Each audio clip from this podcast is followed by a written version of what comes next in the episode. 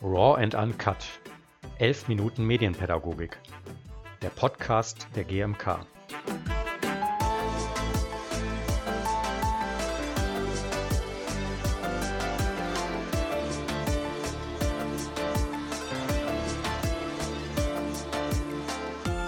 Ein herzliches Hallo zur achten Folge von Raw and Uncut 11 Minuten Medienpädagogik. Mein Name ist Anja Pielsticker und ich bin Medienpädagogin in der GMK. Heute vor einem Jahr wurden wir wörtlich alle nach Hause geschickt. Ähm, es war der erste Lockdown und äh, zum Schutz war gewünscht, dass wir nun von zu Hause arbeiten. Und da saßen wir nun alleine in unseren Küchen, Wohn- und Schlafzimmern und überlegten auf Distanz mit den Kolleginnen per Telefonkonferenz damals noch, wie machen wir das denn jetzt eigentlich? Wie wollen wir denn eigentlich digital zusammenarbeiten? Und was brauchen wir eigentlich für digitale Programme?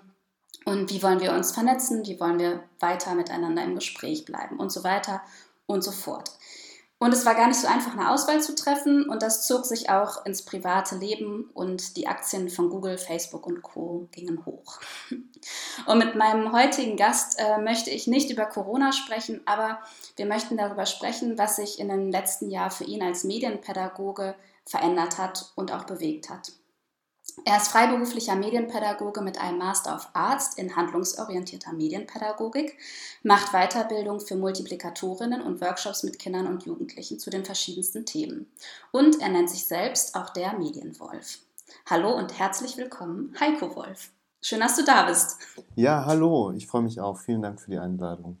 Ja, ich freue mich auch und ähm, wir kennen uns ja jetzt auch schon ein paar Jahre. Also ich erinnere mich äh, noch daran, ich glaube, wir haben uns auf der Gamescom kennengelernt. Ich weiß nicht, ob du dich auch noch daran erinnerst, aber ich weiß nicht, ich glaube, du hast damals in Karlsruhe gewohnt oder so. Kann das sein? Ähm, bin mir auch nicht mehr ganz sicher oder ich bin gerade umgezogen nach Düsseldorf. Oder du warst gerade in Düsseldorf, ja. genau. Es ist auf jeden Fall schon ein paar Jahre her. Ja, das stimmt, ja. genau, und ich freue mich sehr, dass wir heute sprechen. Und du kennst das Format ja auch mittlerweile. Ähm, wir sprechen ungefähr elf Minuten. Und äh, deswegen stelle ich jetzt auch mal den Timer dafür. So, der Timer läuft. Und äh, ja, stell dich doch kurz mal in drei Worten vor.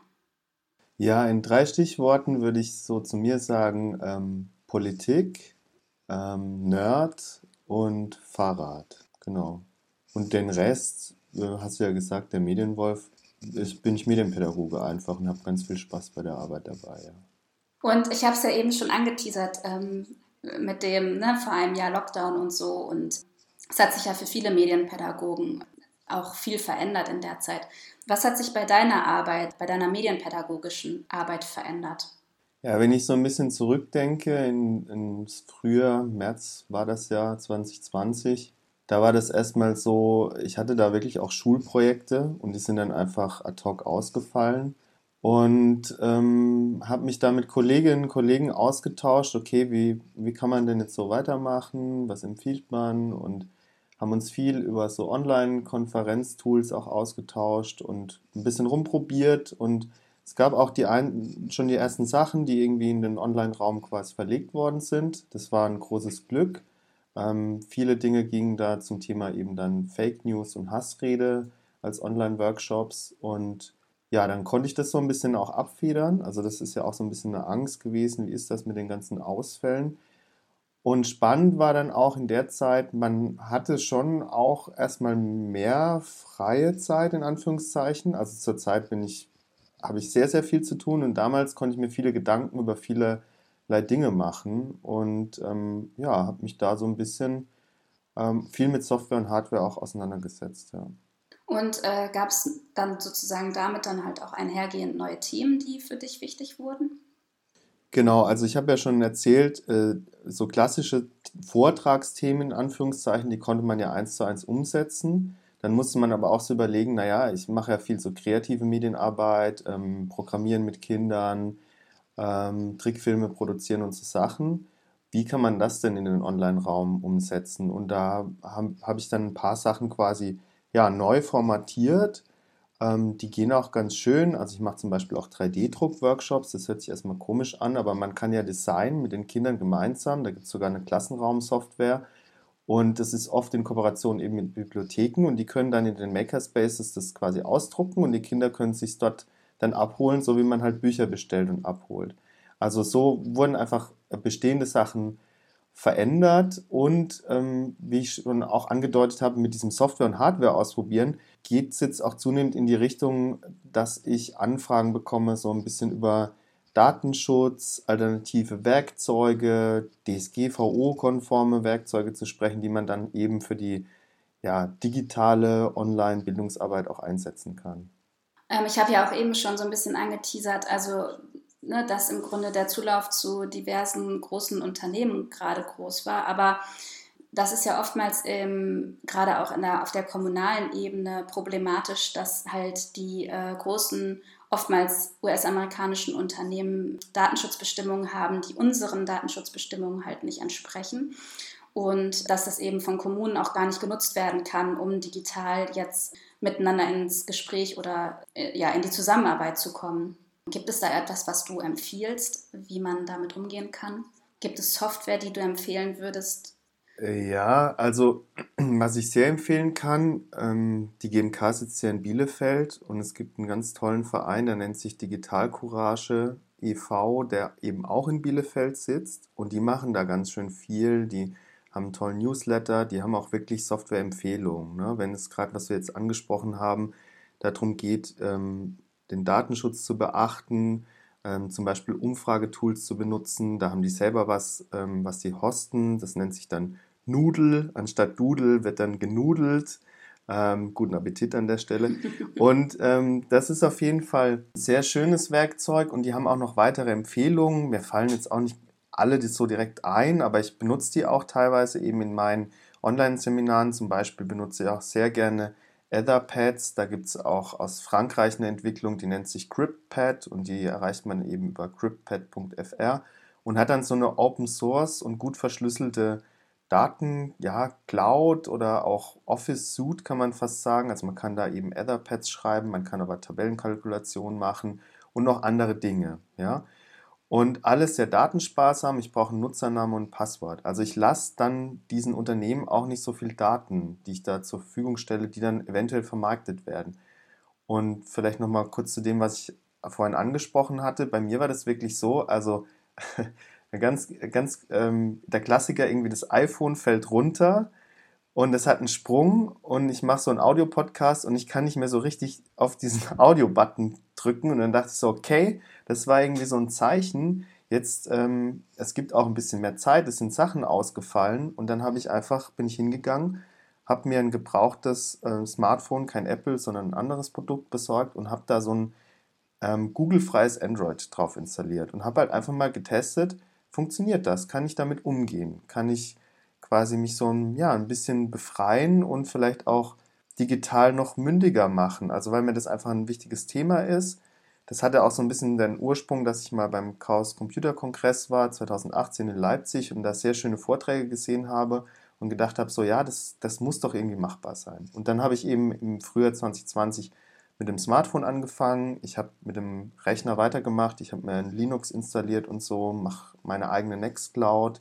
Genau, das ist auch nochmal, was man nutzen kann. Man braucht natürlich ein bisschen ähm, Erfahrung, was, was es angeht, wo hoste ich so eine Nextcloud, aber ja, meine Idee an alle da draußen, die jetzt eben zuhören, wenn man irgendwie eine Webseite hat, wenn man die irgendwo hostet bei einem Anbieter, dann hat man eigentlich auch immer ausreichend Webspace, um eine Nextcloud zu installieren. Das ist kein Hexenwerk, da spricht, spricht man mit seinem Hosting-Partner ähm, eben und dann kann man so Stück für Stück seine Arbeit halt in Anführungszeichen auch befreien. Ne? Und ja, dann gibt es halt noch so Sachen wie, wie mache ich gute Passwörter und ähnliches und es tut halt gut, sich über Alternativen auch auszutauschen. Ne? Hm, also Stichwort ähm, digitale Mündigkeit. Kannst du es nochmal ganz kurz erklären, was du darunter verstehst? Ja, also ich vergleiche das so immer mit so Umbrüchen. Ne? Ich habe mich so ähm, vor kurzem noch daran erinnert, irgendwie vor zehn Jahren stand ich bei Elternabenden und habe so gesagt, okay, im 15. Jahrhundert gab es den Buchdruck, jetzt gibt es so die Digitalisierung, gehen Sie davon aus, dass man bald nur noch iPads in Schulen benutzt oder im, im Unterricht, dann haben, mich alle irgendwie komisch angeguckt. Ähm, und jetzt sind wir eben zehn Jahre später. Wir haben die Situation, dass es Schulen gibt, die irgendwie ähm, Tablets eben schon benutzen. Also es wird alles digitalisierter, durch die Corona-Pandemie natürlich nochmal befördert. Und dann tut es halt gut, in diesem Umbruch das aber auch trotzdem nach wie vor zu hinterfragen. Also zu überlegen, ähm, wie mündig bin ich denn bei dem ganzen Thema? Ne? Also gebe ich mich da ganz hin, den Konzernen, die du ja auch genannt hattest, die irgendwie großen Erfolg feiern, oder überlege ich mir, gibt es da Alternativen? Und das ist auch nicht ganz einfach, um da auch mal ehrlich zu sein. Ne? Also ich habe jetzt zwar so ein paar Handlungsideen angesprochen, aber ich habe mich auch schon mit Lehrkräften, gerade aus dem IT-Bereich, also Berufsschule und so, ausgetauscht. Und die haben halt gemeint, ja, die Server laufen auf Linux, aber wir machen irgendwie Unterricht mit Microsoft Office, weil wir müssen die halt vorbereiten auf die Wirtschaft. Und wenn wir irgendwie denen jetzt ganz viel Linux-Sachen lernen und so, dann kommen die da vielleicht nicht weiter. Ich würde es auch so ein bisschen hinterfragen und neutraler beantworten im Sinne von, naja, wir müssen vielleicht auch stärker an so eine Anwendungskompetenz und nicht so sehr an diese Softwarekompetenz, dass man nur diese einzelnen Produkte kennt, sondern wie funktioniert halt allgemein eine Textverarbeitung. Und wenn wir uns da Fragen stellen und überlegen, okay, wo könnte ich mich da vielleicht umbauen, ähm, dann sind wir einen guten Schritt weiter, eben diese digitale Mündigkeit halt des Einzelnen halt zu stärken auch. Ja? Und so ähnlich, vielleicht vorhin habe ich kurz Passwörter angesprochen, ist es ja auch, je mehr Sicherheit ich möchte oder ein größeres Bedürfnis habe, das braucht halt Zeit. Und so ist es halt bei vielen Umstellungen. Also auch wenn wir über, wir leben in der Corona-Pandemie, ja, auch da müssen wir uns umstellen, wenn wir über das Thema Politik, äh, Entschuldigung, wenn wir über das Thema Klimawandel sprechen, da müssen wir uns halt auch umstellen, sage ich mal, wenn wir irgendwie was bewirken wollen, so, ne? wenn wir was vielleicht an der einen oder anderen Stelle halt auch was Gutes machen möchten. Ne?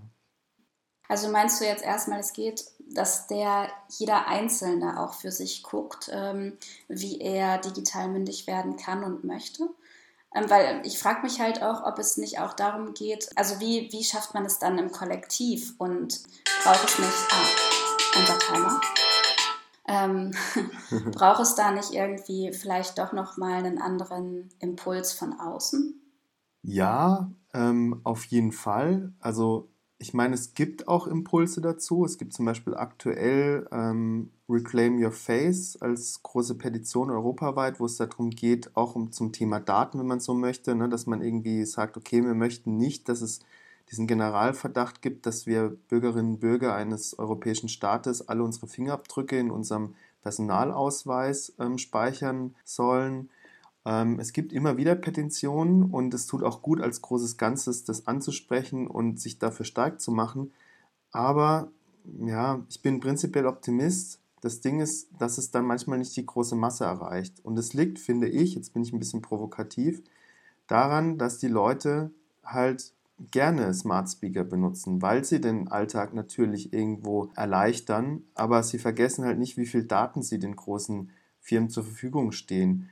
Und ich möchte auch an der Stelle nochmal erwähnen, als ich den Dokumentarfilm über Edward Snowden gesehen habe, und es gab damals einen riesen Aufschrei insgesamt mit, dieser ganz, mit den ganzen Enthüllungen, da war meine erste Reaktion aufgrund des Films, ich mache sofort mein Smartphone aus. So, weil ich war total geschockt, was einfach möglich ist.